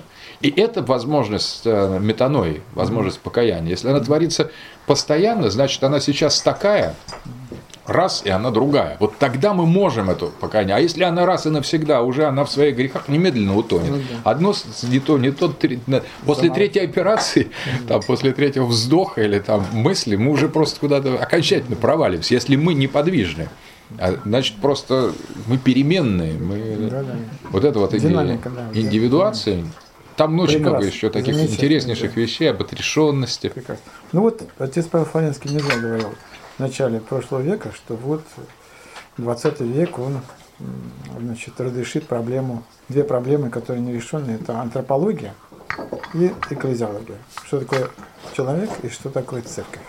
Действительно, они остались нерешенными, но уже какие-то проблески появляются. Что-то в связи с исследованиями Григория Паламы и Марка Подвижника, и вот рейнских мистиков, например. То есть это, так сказать, такой процесс, и я думаю, что это должно быть решено до страшного суда непременно. Поэтому придется отложить все там какие-то геополитические сдвиги, пока они не будут решены. А геополитика является просто картой того Ну же да, это процессов. карты, да, то есть Я это- специально об этом не говорил, это но вот уже топос, ясно, да, когда мы динамика. говорим о логосах. Было да, в первой книге на Махе, когда про метафизическую геополитику Прокола писал про сочетание суши и моря как противостояние двух принципов Ну онтологических. да. Ну, первая часть гипотез, вторая часть. То есть э, это некое оружие, метафизика, Да. которое может остановить или дать перевес какой-то стороне. А вот, кстати, знаете, я как раз хотел сказать, что Ольга спрашивала по поводу вот, а, беседы с полемики с Сидышем. Я вот что подумал, вот что надо там монахи- монахам сидеть изучать книги, либо работать. И вот очень интересная идея у Экхарта была, крайне интересная. Он говорил, что между церковными таинствами и самой простой бытовой практикой не существует качественного различия. Существует единственное различие. Есть ли вот это наличие внутренней бездны, которая всегда отлична и от того, и от другого. Поэтому если человек смотрит с позиции этой внутренней бездны, то для него а, бытовая практика становится священной. А священная... Да, священное становится бытовой в каком-то смысле, потому что это перестает быть по-настоящему решающим. И то, и другое перестает быть по-настоящему решающим, и то, и другое становится абсолютно по- священным. По-настоящему реш- решающим. Решающим, вот именно. И вот Да, есть да, такая да, притча. да, да. Значит, жил один старец в пустыне. И вот братья решили проверить, как он действительно ли все время ум держит, так сказать, вот в духовном, в Боге, или, так сказать, нет. Пришли и говорят ему, отче, ну, такая вот э, столько дождей было, вот пальмы так проросли, так сказать, и теперь очень много ветвей, так сказать, для изготовления корзин. Он говорит, да, вот так и душа. Если растит благодать Духа Святаго, то понесет много плодов. То есть, что ему говорят о бытовом, то есть о изготовлении корзины, они этим жили, они делали Мгм. корзины из этих ветвей и продавали, и, значит, хлеб покупали и прочее. А поскольку у него ум в Боге, так сказать, он воспринимает это как притчу и рассказывает, что это значит. То есть тогда весь быт освещается, так сказать, становится притчей, ну, так сказать, а не самостоятельным, от- отделенным от духовного, а наоборот, служащим а, как бы поводом к, так сказать, пребыванию в Боге, становится некой притчей, которая напоминает о делании духовном, о Христе и о самом человеке. Вот это прекрасная идея, потому что она связана, кстати, с католической проблемой причащением под одним или двумя видами. Вот у католиков есть жесткое разделение между мирянами и клиром. Церковь – это только клир, и церковь принимает причастие под двумя видами – тело и кровь Христа. А миряне под одним – только хлеб. Обладку. Обладку, только хлеб. Поэтому они не, как бы неполноценные считаются. И поэтому экклесиастическая деятельность, церковное богослужение, считается просто на порядок выше бытовой. А вот для и, хри... и для православных, и для а, а, мистиков считается, что на самом деле по сути дела, одно и то же. Есть литургия труда. Вот у Клюева есть замечательная фраза «ангел простых человеческих дел». Вот ангел простых человеческих дел, ангел, смотрите, вот интересно, простых человеческих дел. Если человек делает простое дело правильно, там появляется ангел. Если человек служит или молится, или читает душеспасительную литературу с каком-то таком в помутненном сознании, или, например, думая, какой я молодец, а этого достаточно, чтобы все просто пошло наоборот, то есть вот прямо наоборот. И здесь вот как раз это очень важное представление о важности обоих этих вещей, обоих, это как два вида, то есть и крови, и, и, и плоти, и нектара, и амброзии у Платона. Там тоже есть интересно, у него боги причащаются, боги причащаются в центре мира под двумя видами – амброзией и а, нектара. Причем нектар пьют сами вместе с амброзией, а лошадей кормят только амброзией. То есть это твердая пища и влажная пища. Тут на самом деле прообраз той же самой, того же самого причащения по двумя видами.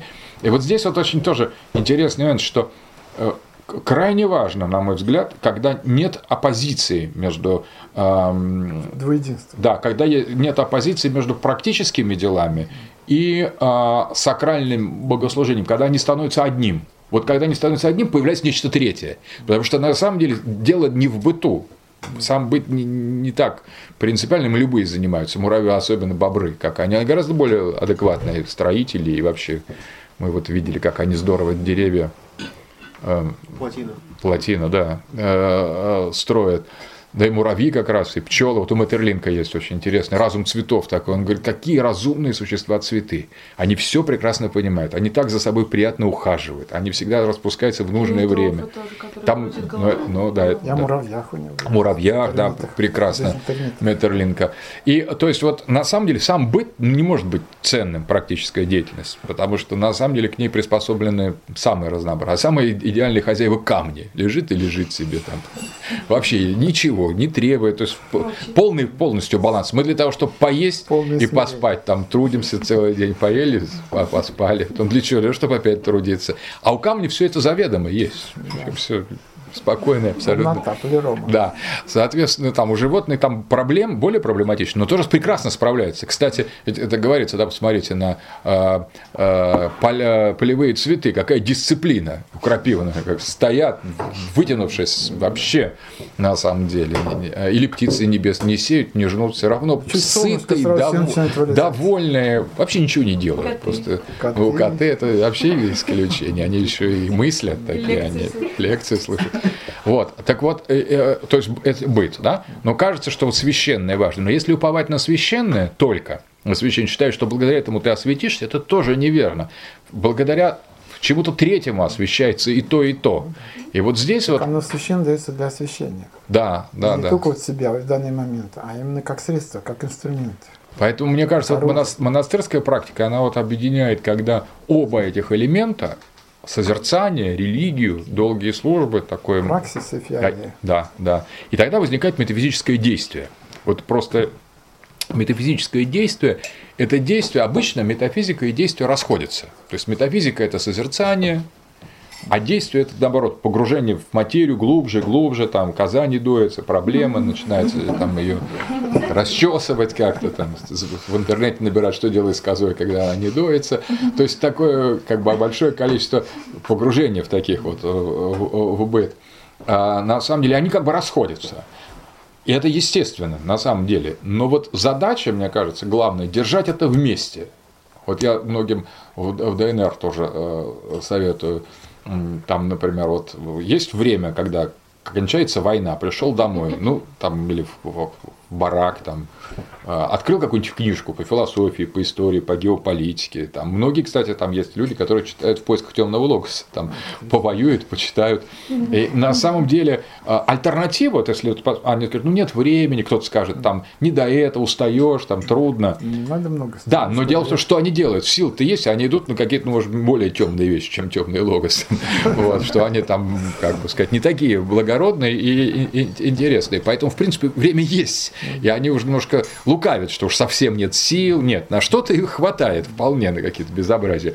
А вот а, а, если сочетать вот этот праксис такой целенаправленный с те- да, действительно с теорией, вот с интеллектуальными метафизическими занятиями, стягивая эти две разбегающиеся вещи, это не так просто. Темные Вот- дела и темный логос. а? Темные дела и темный логос. Нет, про другое. логоса. Я уже про мон- монастырь, а не про ДНР. Вот так темные дела эти логосы слишком. Вот. А именно идея, что вот как бы праксиса и а, одновременно, одновременно метафизического созерцания. Вот если это соединить, то это да- даст короткое замыкание, вот это метафизическое действие. Вот тут нужно, может быть, не так даже много ума и немного усилий физических, которые уже дадут э, Да. эффект, в то время, когда много усилий надо потратить на отдельно ум и на отдельно праксис. А вот это сочетание очень важно. Дисци- такой дисциплин... внутренняя дисциплина, внешняя дисциплина, и в конечном итоге вот наложение одного на другое должно давать вот это вот метафизическое действие. Метафизическое и действие. Вот тогда ангел простых человеческих дел будет литургическим. То есть он будет просто вот, тогда он будет и там, и там, он будет сопровождать и на, на- на работах, и, и одновременно в церкви. Поэтому вот здесь э, самое главное. Причем интересно, что вот монашеское общежитие это ведь совсем другое, нежели, нежели эм, клир. Это же совсем другое, это миряне, монахи, это специфический такой разряд мирян, которые остаются, они вне мира, но они миряне, они не переходят в церковь, это они объединяют в себе высшее, что, их, э, что им возможно э, дать от священного, от э, клерикального, от церковного, высшее, и одновременно высшее преображение мирской практики. В древности м, значит, в монастырях игумен не был священником, это было редко. Вот даже все называют Савва освященный, то есть как исключение. Феодосий не был, там другие там игумены известны. Конечно, это были именно, именно в том-то и дело, что Они игумен были- был как раз именно мирянином, наста- настоятелем Вообще монастыря. Ну, не мирянином, а именно монахом. Вот Монахом, да. Ну, то есть он, так сказать, не был это. Не, с- клириком. не клириком. Были- Приходили клирики извне, служили литургии, а управлял игумен. Вот это вот очень интересный момент, на самом деле. Как раз здесь есть ключ к тому, что нельзя монашество рассматривать просто как дополнение к, ц- к- к такой Это церковной организации. Понималось, так сказать, что существует две иерархии. Одна иерархия, значит, э, иерархическая рукоположений, э, мирянин, с- э, священник, епископ, и иерархия духовностей. А вот, так сказать, когда существует старец, то есть по мере э, возраста Христова, как вот апостол говорит, что возрастать вот по мере возраста Христова. И вот, э, значит, э, кроме того, что люди стремились в храм исповедоваться, причаститься, они искали старцев, искали святость. Вот там оно в конце уже... вот И исповедовались церковной им. истории- Ведь очень многие Исповедовались, исповедовались да. именно и монахам. да, то да, есть и монахи принимали исповедь, исповедь помыслов. Значит, что было важнее, так сказать, исповедание просто дел, потому что дела иногда исповедовались и тут же чувствовали облегчение, и да- дальше ничего не, двигалось. А исповедуются, исповедовались помыслы для того, чтобы бороться со страстями, ну, как проявлению страсти. Значит, и вот эта иерархия духовная, она всегда ощущалась очень, так сказать, народом, и э, старцев искали. Потом старцами могут быть и сейчас есть э, не обязательно даже мужчины, а не только чтобы это были священники. Вот была у моего духовника ст- э, старцем э, блаженная Екатерина в Пиктицах. Она, она его благословила, несмотря на желание монашества, э, значит, вступить в брак, и сказал, что у тебя будет три, три, три дочери, чтобы ты не очень там занимался ими. значит, э, как-то занимался больше приходом, значит, духовными чадами. Действительно, у него огромное количество духовных чад были, в основном все стали священниками, ну, мужчины. Э, Вот. И я на своем веку вот видел трех старец. Одна старица Сифора была, ей было уже за сто, умерла там где-то через полтора года. А Это просто нечто. Потом Гервасия, матушка, мать Антония. Э, То есть это были э, прозорливые старицы, к которым приходили советовали священники, епископы. А, Вот, и она, так сказать, э, они помогали и молились, так сказать, вот это архимандрит Херувим, это он был духовное чадо старцы, э, старицы Гервасии, например. Но она у него исповедовалась, а, так сказать, э, как бы руководила и, так сказать, говорила о том, что и как значит, старец. И вот эта вот э, иерархии было всегда две.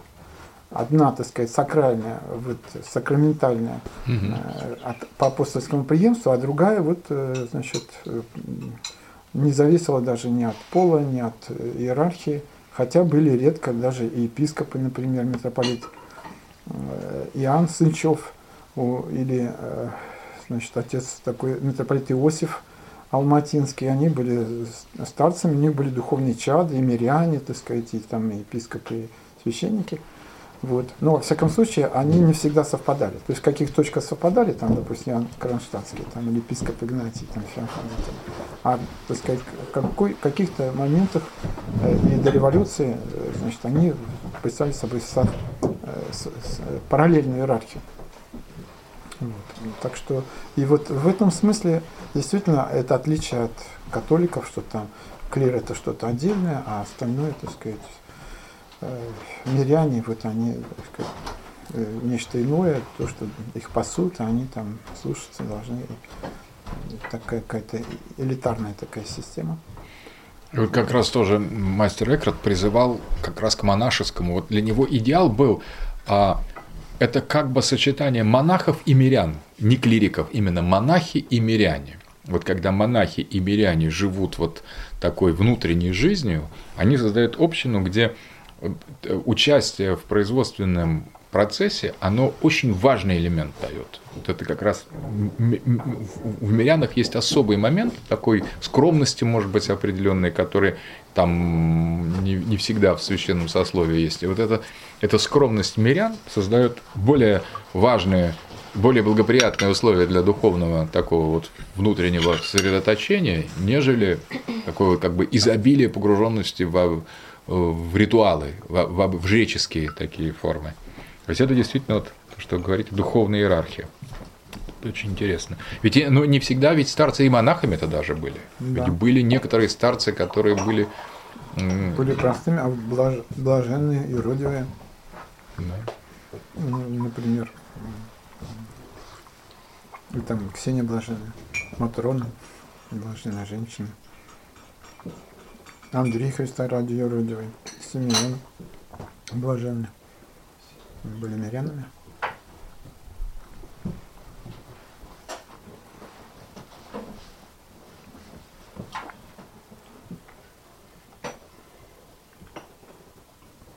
Вот что интересно, во времена мастера Эйхарта а, такое мистическое стремление к Богу и вплоть переходящее иногда в пантеизм было всеобщим, просто тотальным э, в этой бегинке да, вот это как раз точно. и, так сказать, и так далее. И он там ездил по монастырям и пытался на немецком языке, чтобы было понятно, так сказать, так сказать их м, формализовать э- это движение, эту жажду божественности. Вальденция, да. Да. Кстати, даже считается, что основательница Бегинок была под влиянием как раз Эккарта. Он у вальденцев больше пытался петь. Они уже вся- ерети- еретики были, а Бегинки как раз изначально не были еретическими. Не были, да. И даже не Ну, признаны. так сказать, там было еще поля, так сказать, которые сдвигались, так сказать, в разные направления. Да, вот, да, и сказать, до верились, когда-то и в гнозис, да. И он пытался их дать, так сказать, основания для их мистики в терминах православных. Да, да, С абсолютно. тем, чтобы сохранить их для церкви и, так сказать, Это вот очень, кстати, интересно по поводу пантеизма. Дело в том, что очень многие совершенно неверно трактуют пантеизм, потому что пантеизм предполагает вот тот тезис, который точно дан у Спинозы. Deus sive natura. Вот это абсолютно Бог как природа. Deus, Deus sive natura. Бог или природа. Это пантеизм, да. Но ни один из платоников никогда так не скажет, потому что Бог – это и природа, и не природа. И вот это и не природа, то есть и творец природы, можно сказать так. Бог и в природе, и вне, и, и творец, творец в природе. И вот здесь он никогда не может быть полностью тождественным природным, всегда должен быть внеприродным одновременно. Поэтому это уже не пантеизм. Поэтому как действительно есть секты, которые впадают в пантеизм, но ну, это, это другое. Другой логос. А вообще другой, против, противоположный логос, просто противоположный. Это уже имманентизм, это построение совершенно другой, другой вот э, топики, в корне другой.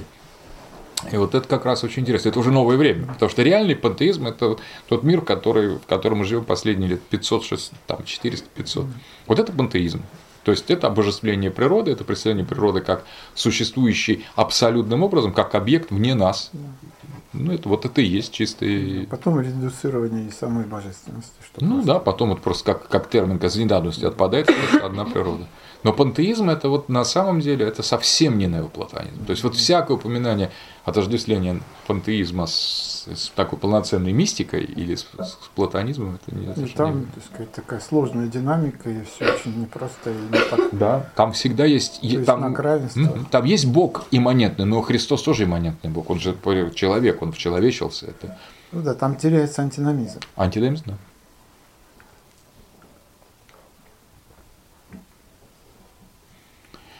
Ну что, наверное. Да, можно поблагодарить. Спасибо. Боже, благословен, Духа, умножая